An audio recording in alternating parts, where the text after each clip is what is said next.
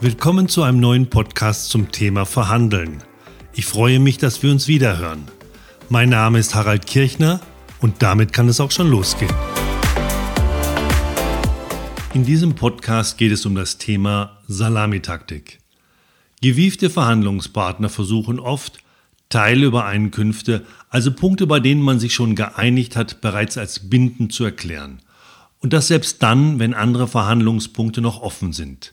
Eine typische Formulierung hierbei lautet, aber wir waren uns doch einig, dass. Wir waren uns doch einig, dass die Lieferung am 16.06. kommt. Wir waren uns doch einig, dass der Preis 100 Euro pro Stück beträgt. Bevor nicht alle Punkte verhandelt sind, heißt Einigung nur, dass beide Seiten mit der Lösung leben können. Es heißt aber nicht, dass beide Seiten beschlossen haben, damit auch tatsächlich zu leben.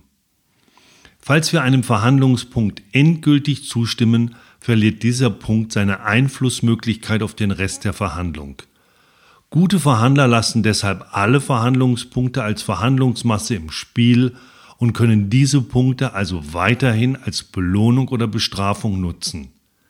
Damit wir das anwenden können, müssen wir nur ausdrücklich betonen, dass diese Punkte erst am Ende der gesamten Verhandlung endgültig beschlossen oder abgesegnet sind. Das isolierte Abarbeiten der Verhandlungspunkte ist der Tod einer jeden guten Verhandlung und wird auch als Salamitaktik bezeichnet. Mein Verhandlungstipp für diesen Podcast lautet daher, stimmen Sie allen Verhandlungspunkten nur gemeinsam zu, am Ende der Verhandlung. Das war ein neuer Podcast zum Thema Verhandeln.